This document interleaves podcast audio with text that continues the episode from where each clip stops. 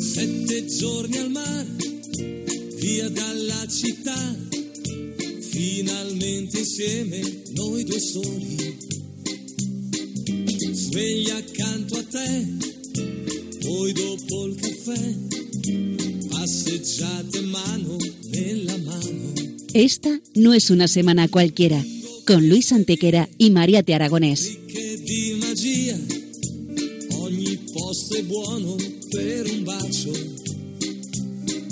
Hola a todos, bienvenidos una vez más al programa Esta no es una semana cualquiera en Radio María, con un servidor de ustedes Luis Antequera. y Mariate Aragonés.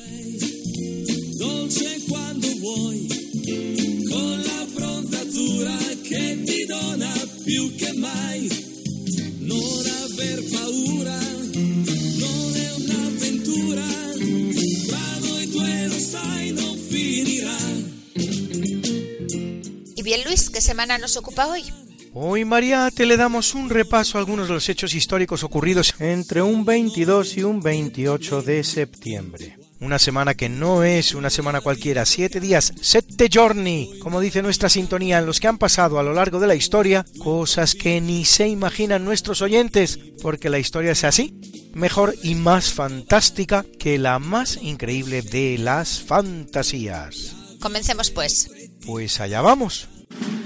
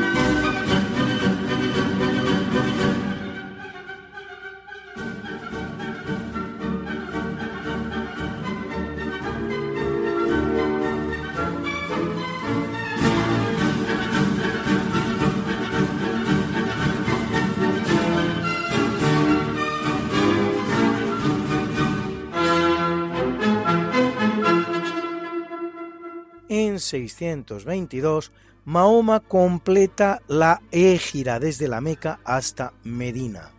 La Meca es el lugar de nacimiento de Mahoma, profeta y fundador del Islam.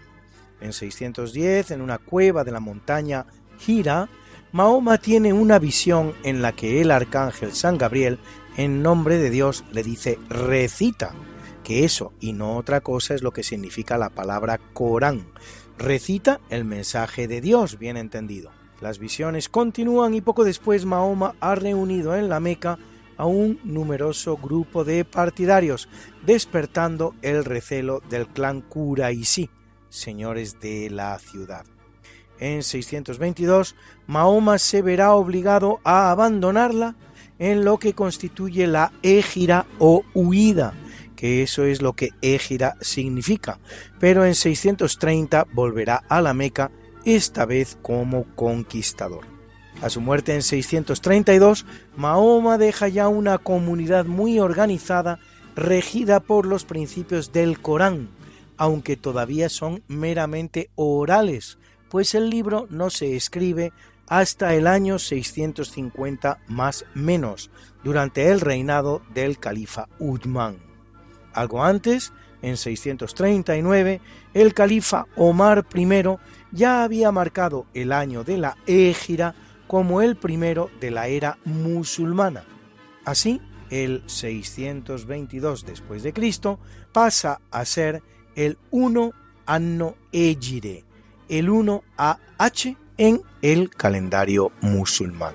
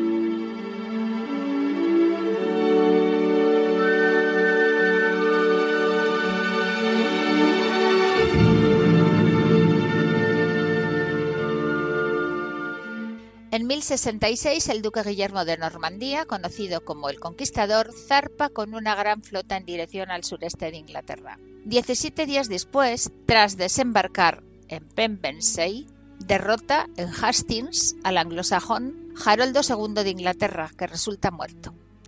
Guillermo se proclama rey de Inglaterra como Guillermo I y da comienzo a la dinastía de los normandos, que solo dará tres reyes, el propio Guillermo, Guillermo II y Enrique I.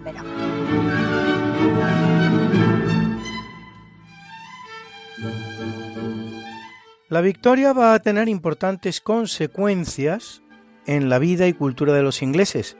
La primera de ellas que el francés se impone como idioma de la corte.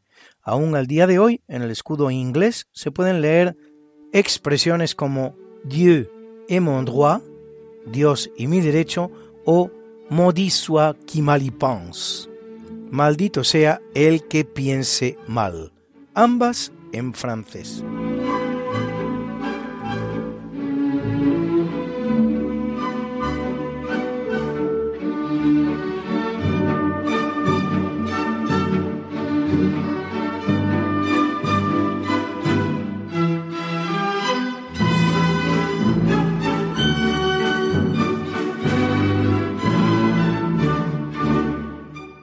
En el capítulo siempre fecundo de la conquista, colonización y evangelización de América por los españoles, que va a permitir a los indígenas americanos el tránsito del neolítico al renacimiento. En apenas dos generaciones, un tránsito que a los europeos había costado 7.000 enteros años, en 1493 Cristóbal Colón comienza su segundo viaje a América, durante el cual descubre las islas de Jamaica y Puerto Rico. Curiosamente, aquella será la primera que se pierda en 1655 y esta la última en 1898.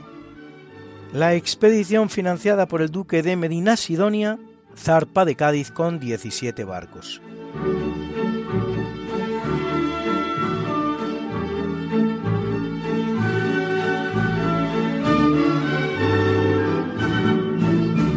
En 1542, Joao Rodríguez Cabrillo, explorador portugués al servicio de España, descubre la bahía de San Diego, en California, y ocho días después el que hoy es el puerto de Los Ángeles.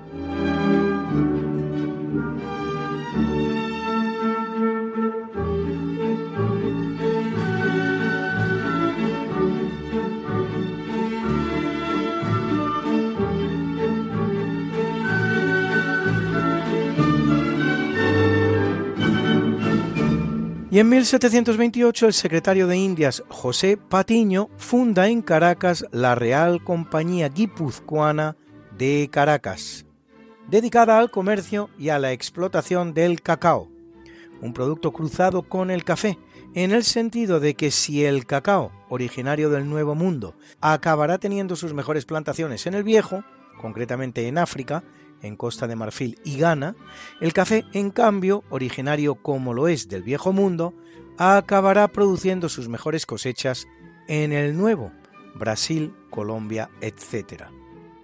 Haciendo posible todos ellos y muchos más tres siglos de pax hispana sin precedentes en la historia americana, la cual, una vez que España abandone el escenario, conocerá más de dos centenares de conflictos, tanto civiles como entre vecinos.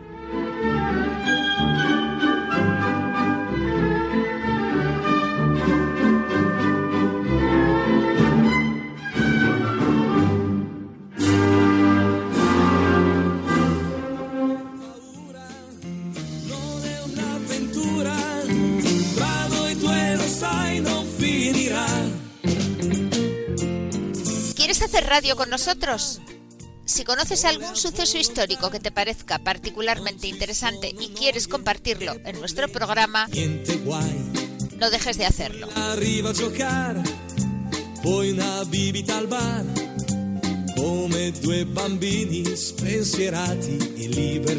Puedes grabar un MP3 de hasta 3 minutos de duración y enviárnoslo a esta no es una semana cualquiera, así como suena, sin puntos ni espacios, arroba radiomaria.es. Esta no es una semana cualquiera, arroba radiomaria.es. Y nosotros te lo emitimos en nuestro programa.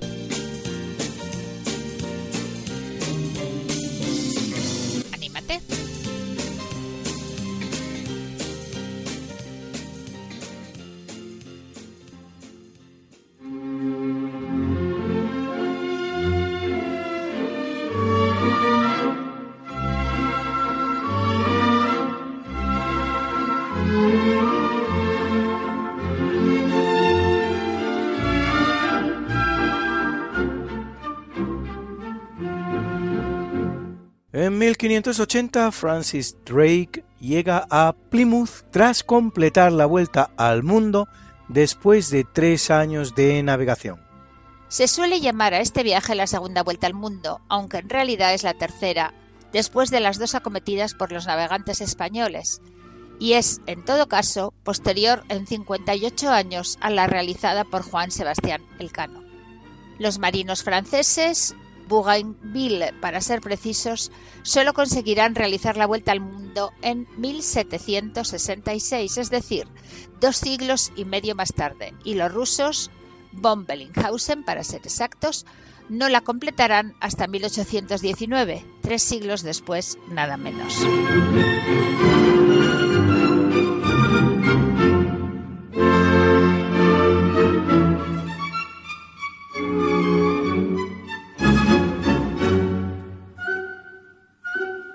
En 1782 Gran Bretaña alcanza un acuerdo de paz con los Estados Unidos al reconocer su independencia.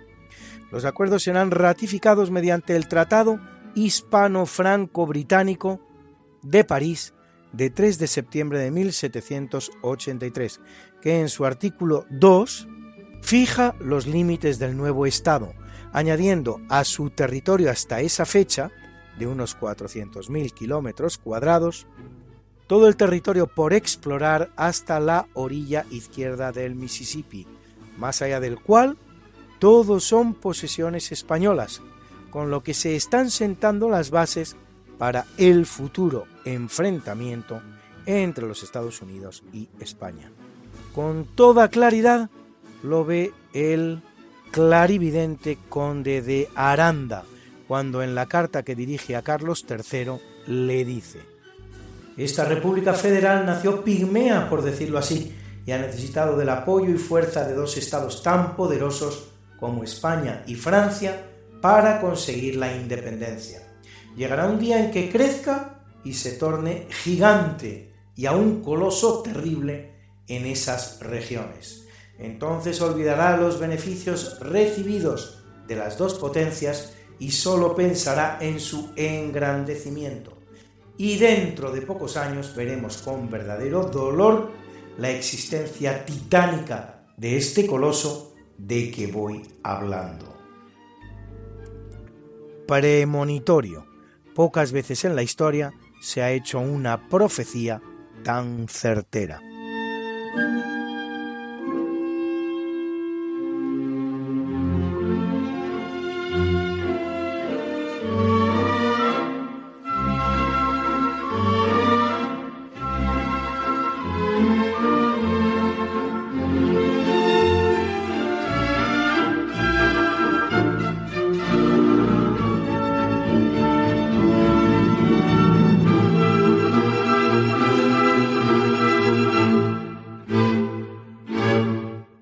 1792, a partir del modelo propuesto por Charles Gilbert Rome, la Convención Nacional Francesa implanta el que dan llamar el calendario republicano, para sustituir al vigente hasta ese momento. será utilizado hasta 1806, esto es, 14 años hasta que es derogado por el Senado en tiempos del Imperio Napoleónico. En él, el año empieza el 22 de septiembre, coincidiendo con el equinoccio de primavera, con 12 meses perfectamente ajustados de 3 en 3 a las cuatro estaciones trimensuales y al sistema decimal, con décadas de 10 días que reemplazan a la semana.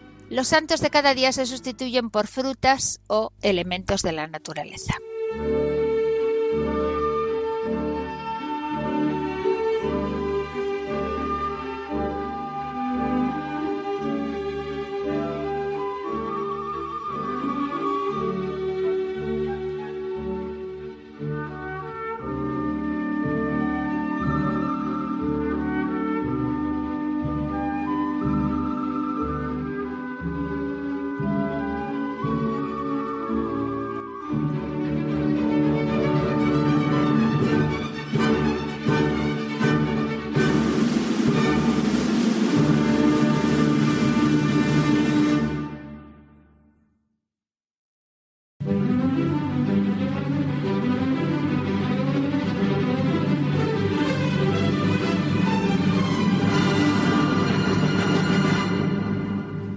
1810, en Cádiz, con la asistencia de 105 diputados en la Iglesia Mayor de San Pedro y San Pablo, tiene lugar la inauguración de las Cortes Generales Extraordinarias.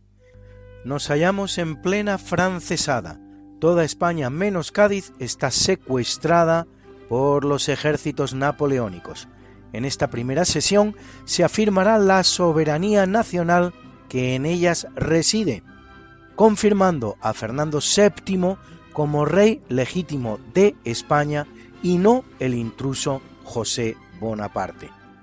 A lo largo de todas las sesiones llegarán a registrarse en las Cortes hasta 702 diputados, de los cuales 36 hispanoamericanos, y entre ellos, aparte de todos los que tuvieran alguna suerte de mestizaje más o menos intenso, un diputado enteramente indio, Dionisio Inca Yupanqui. En Estados Unidos, en cambio, hasta 1870, 60 años después, por lo tanto, no habrá un solo indígena en el Congreso, honor que recaerá en el senador Hiram Revels. Tres años después, Richard H. Kane se convierte en el primer indígena en la Cámara de Representantes.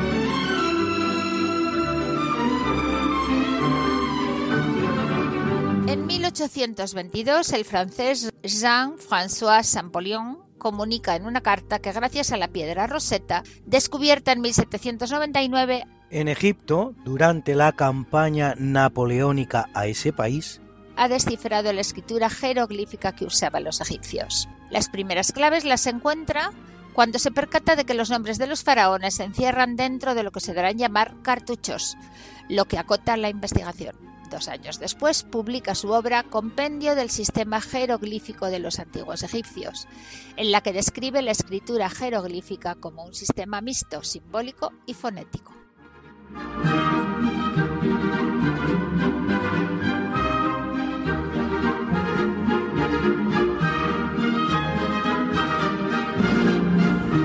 En 1877, en el marco de la llamada Revolución Meiji, que pone fin al período del shogunato, y en la que el emperador japonés, después de casi siete siglos, recupera la plenitud del poder frente a los shogunes, sus primeros ministros, tiene lugar la batalla de Shiroyama, último combate de la rebelión Satsuma, en la que el ejército imperial japonés aniquila a los 500 samuráis de Saigo Takamori.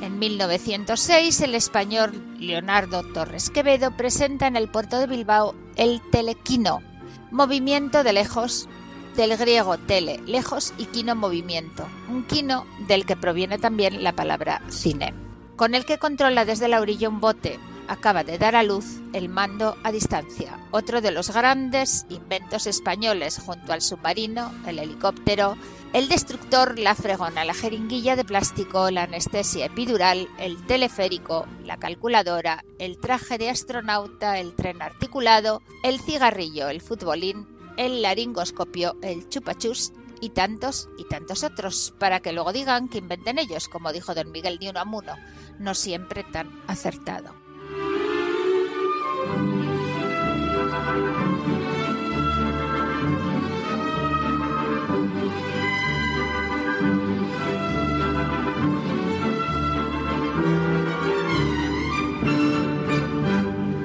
En 1926, Henry Ford anuncia la semana laboral de cinco días por semana y ocho horas por día en Estados Unidos. Por cierto, que el primer país en implantarla por ley será precisamente España. Y esto es así, pero no como acostumbra decirse, porque así lo ordenara el gobierno español en 1919 a seguidas de la huelga de la empresa La Canadiense de Barcelona, lo que ya convertiría a nuestro país en el primero del mundo en implantar dicha jornada laboral. No, sino porque nada menos que 326 años antes, 326 años antes, y sin necesidad de ninguna huelga para presionarle, ya lo había hecho Felipe II mediante edicto de 1593. Todos los obreros trabajarán ocho horas, cuatro por la mañana y cuatro por la tarde, en las fortificaciones y fábricas, que se hicieren repartidas a los tiempos más convenientes para librarse del rigor del sol.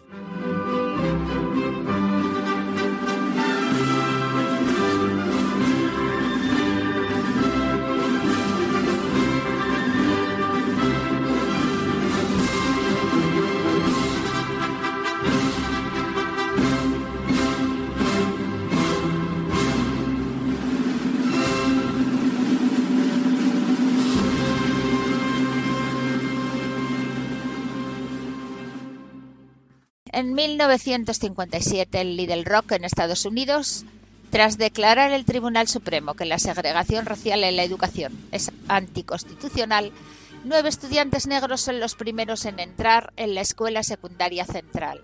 Para impedir su acceso, el gobernador Faubus rodea la escuela con tropas de la Guardia Nacional de Arkansas y el presidente Dwight Eisenhower tiene que ordenar el envío de mil soldados gracias a los cuales los estudiantes negros conseguirán entrar en la escuela, donde tampoco les esperaba un comité de bienvenida precisamente.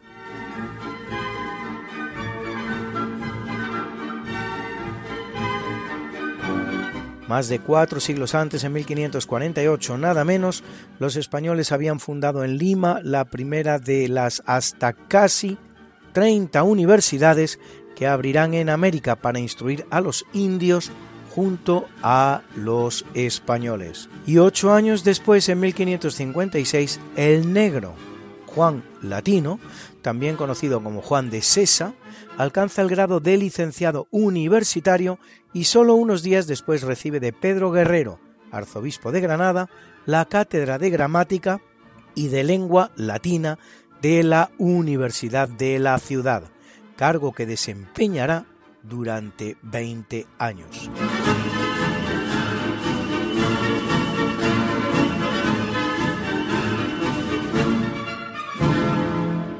En 1991, en la librería Huntington de Los Ángeles, se presentan los manuscritos del Mar Muerto, papiros correspondientes a una secta esenia, los cuales van a aportar mucha información sobre el contexto geográfico temporal en el que se desenvolvió la misión de Jesús de Nazaret si bien, contrariamente a lo que algunos proclamarán con afán de notoriedad, todo apunta a que el contacto de Jesús con los esenios fue muy escaso, por no decir nulo.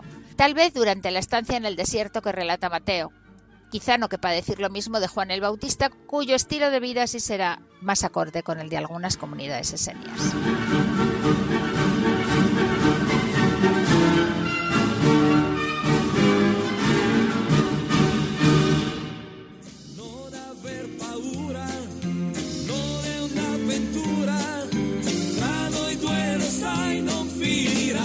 Esta no es... Una semana cualquiera. Con Mariate Aragonés y Luis Antequera. La historia como es. Y no como nos gustaría que fuera.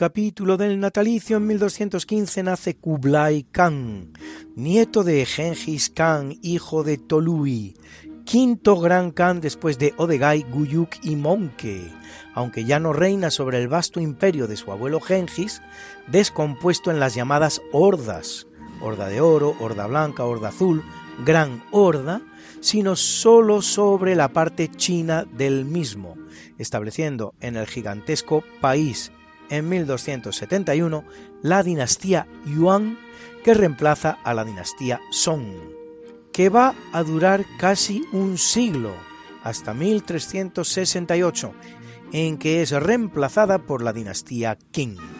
En la corte de Kublai se desenvuelve y toma nota de cuanto ve un joven Marco Polo que trae a Europa las primeras noticias del Oriente.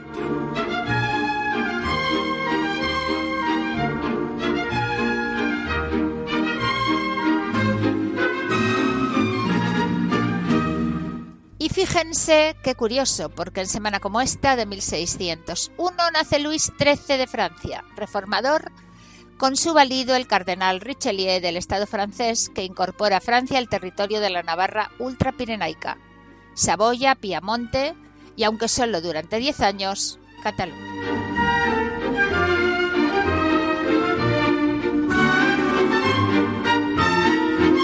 Y cinco días antes Mariate, pero en idéntica semana, por lo que tenían prácticamente la misma edad, nace en Valladolid Ana de Habsburgo, hija de Felipe IV de España, que será la esposa de Luis XIII, reina de Francia y madre del rey Sol, Luis XIV, convirtiéndose así en transmisora de los derechos que asistirán a Felipe V de Borbón para convertirse en 1700 en rey de España.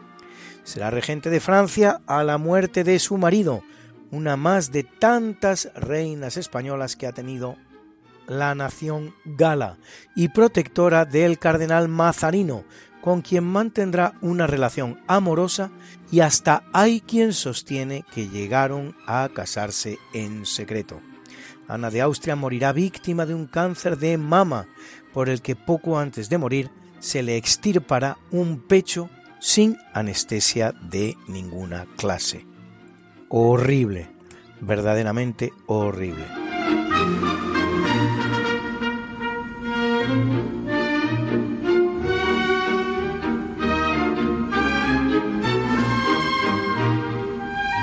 En 1614 nace Juan Hidalgo, compositor español considerado el padre de la ópera española y de la zarzuela. Autor de obras como El laurel de Apolo, a partir de una obra de Calderón de la Barca, que sería la primera zarzuela de la historia, solo que por desgracia no nos ha llegado. Escuchen de su pluma esta preciosa cantata, Esperar, Sentir, Morir, Adorar. ¿Por qué más irás buscas que mi tormento si en su siempre callado dolor atento yo propio me castigo lo que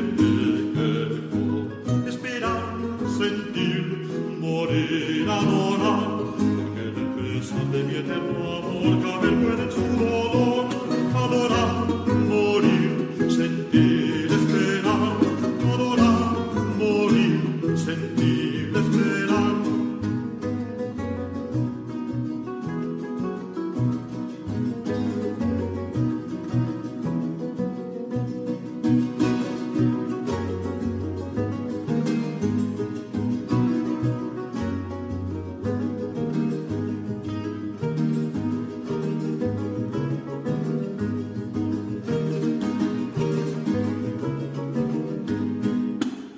voces que el labio vierte cobarde, aún más que por alivio, por muestra sale de las llamas que dentro del pecho arden. Esperar, sentir,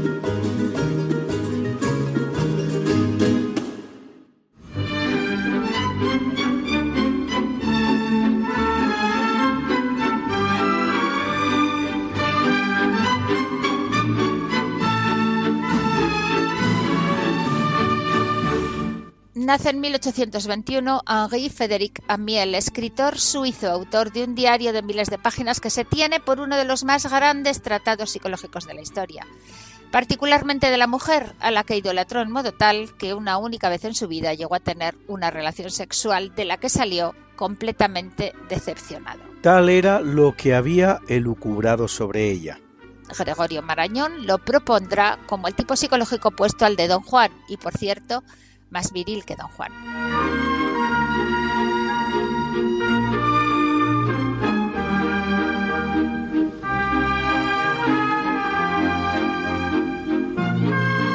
Nace en 1964 Ainhoa Arteta, gran soprano española que nos deja este precioso canción de Paloma, de la zarzuela El Barberillo de Lavapiés, de Barbieri.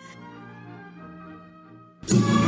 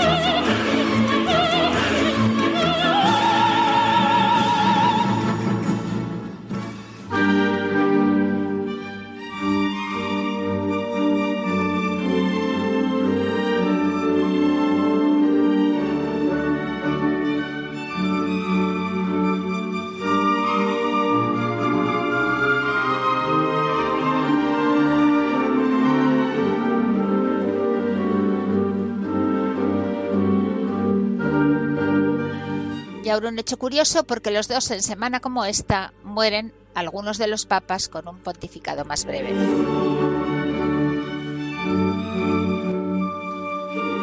Así es, Mariate, porque en 1590, víctima de la malaria, muere Giovanni Battista Castaña, más conocido como Urbano VII, vicentésimo vigésimo octavo Papa de la Iglesia Católica, que lo hace 13 días después de elegido por el cónclave, con lo que su pontificado es el más breve de la historia.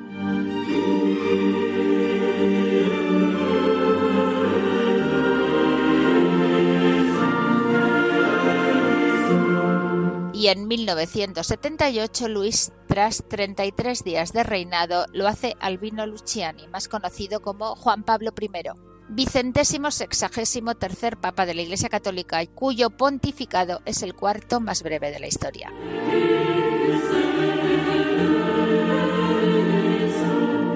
Pues bien, Mariate, más breve que el de los dos, será aún el de Esteban II, que no llega ni a ser coronado, muriendo a los tres días de elegido.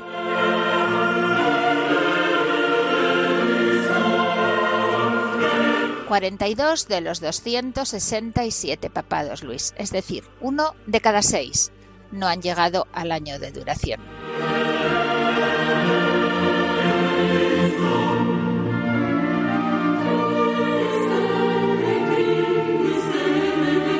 En 1834 muere Pedro IV de Portugal y primero de Brasil, hijo de Juan IV, rey de Portugal, que había marchado a Brasil huyendo de Napoleón.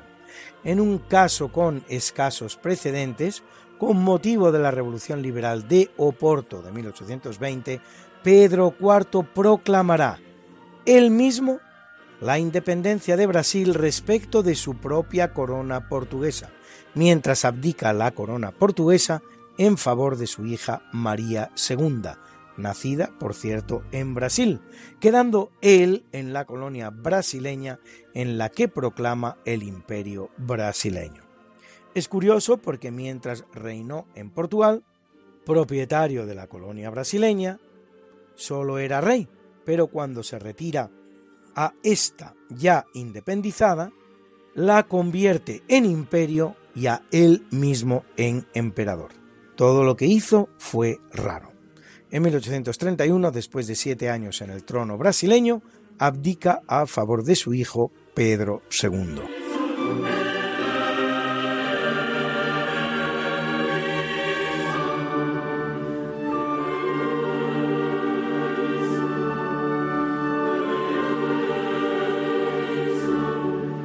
En 1835 el compositor italiano Vincenzo Bellini, capaz, según se dice, de cantar un aria de Valentino Fioravanti a los 18 meses de edad, que comienza a estudiar piano a los 3 años, que a los 5 lo tocaba con soltura, que compone a los 6 y es autor de 12 óperas, entre las cuales la inmortal Norma, una de las obras maestras del género de la ópera. Hoy su misa número 2 en sol menor ha formado parte de nuestra banda sonora.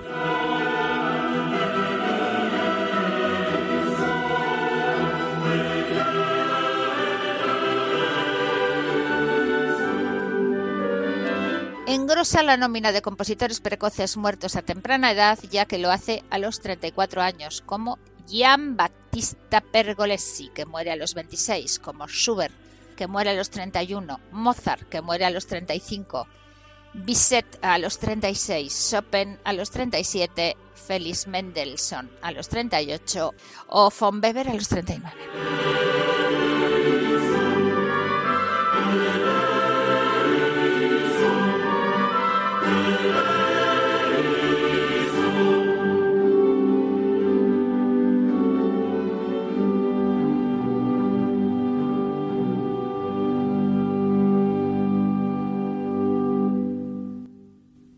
En 1849 muere el gran compositor austríaco Johann Strauss, conocido como Johann Strauss padre, primero de una saga musical de la que forman parte también Johann Strauss hijo, Joseph Strauss y Eduard Strauss.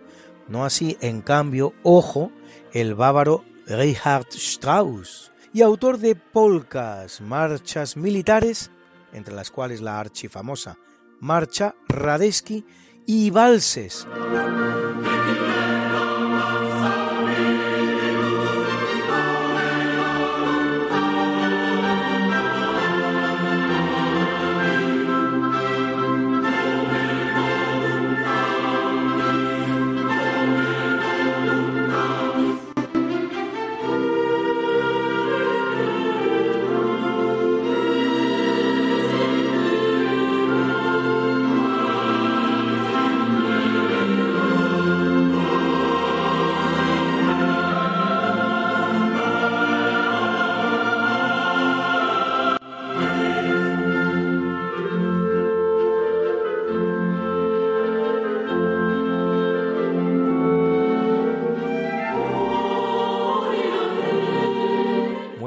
1940 Julián Besteiro, ministro socialista de Justicia durante la Segunda República. Hombre de contrastada honestidad y honorabilidad que junto al coronel Casado y Venceslao Carrillo da un golpe de Estado contra la República el 25 de marzo de 1939, es decir, siete días antes de que la guerra civil termine para evitar la pretensión del presidente del Consejo, Juan Negrín, del Partido Socialista Obrero Español, que se hallaba huido en París, de alargar la guerra civil española con tal de hacerla enlazar con la previsible guerra mundial, un intento que habría implicado un impagable coste de sangre en aras a un objetivo prácticamente inconseguible, pues la Segunda Guerra Mundial no empezará sino seis meses después de terminada la española.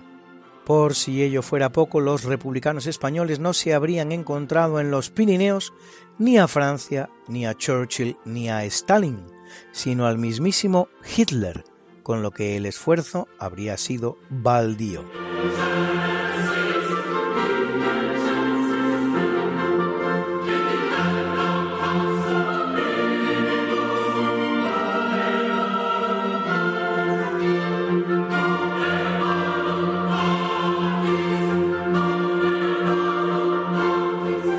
Muere en 1940 el austríaco Julius Wagner, Nobel de Medicina 1927, por sus descubrimientos sobre piroterapia, de piros fuego y terapia tratamiento, consistente en provocar cuadros febriles en pacientes para curar o paliar la enfermedad que les aqueja, técnica que se mostrará eficaz en el tratamiento de la parálisis producida por la sífilis, que trataba empleando el paludismo como fuente productora de fiebre.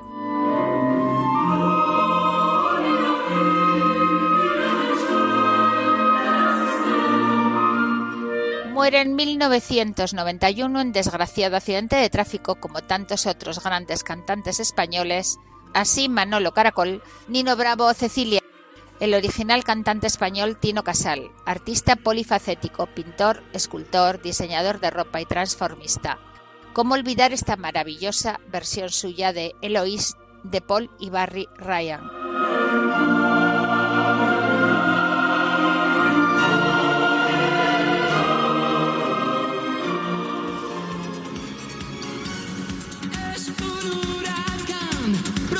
your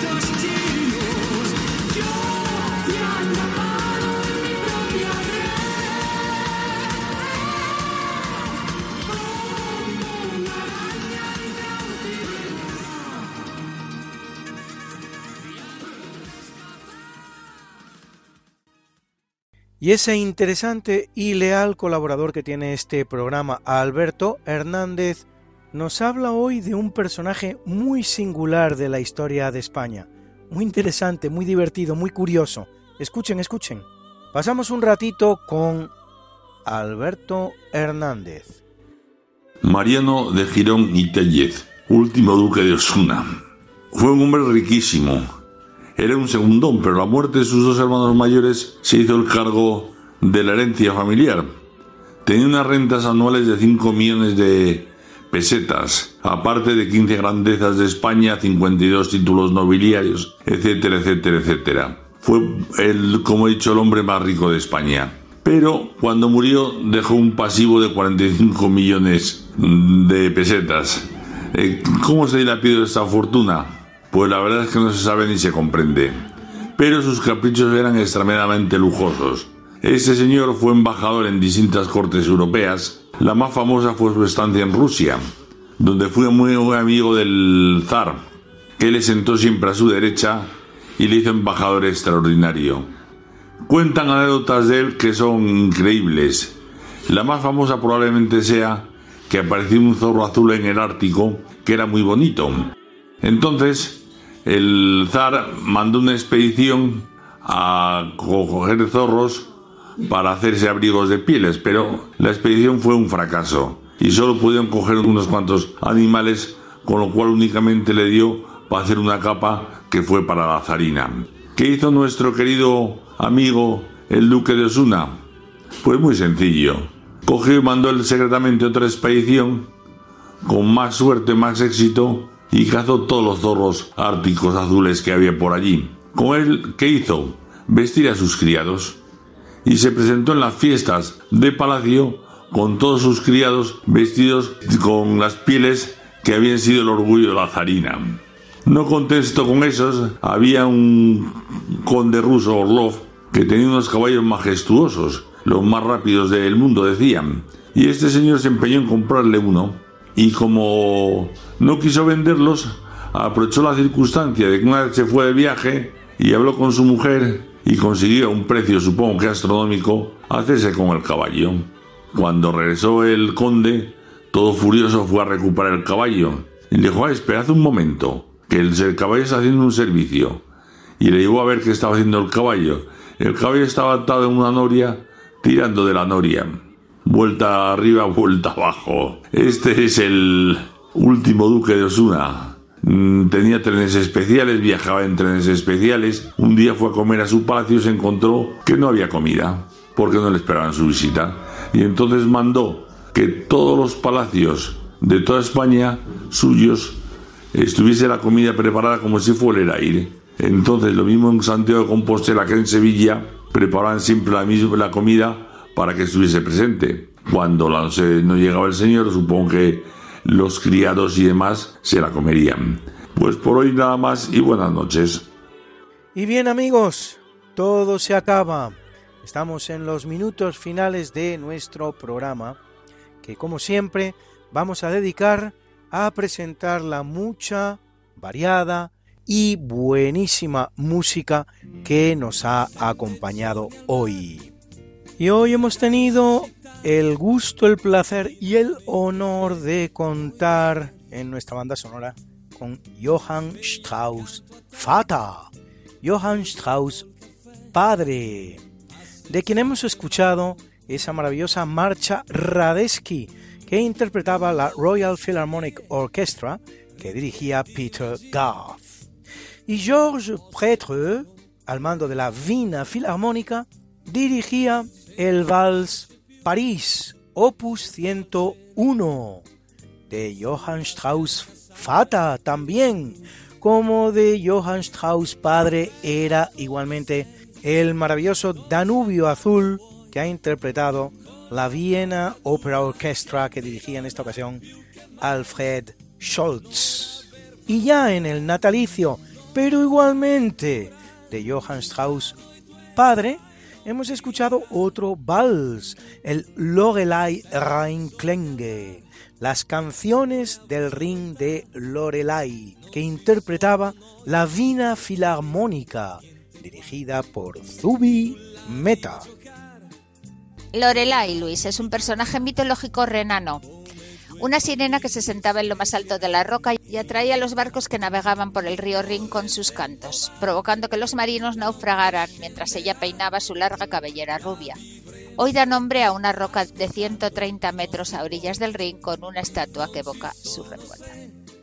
Y nos ha acompañado también en el obituario, en este caso, la misa número 2 en sol menor de Vincenzo Bellini, que nos ha interpretado la Camerata Polifónica Siciliana, dirigida por Douglas Bostock.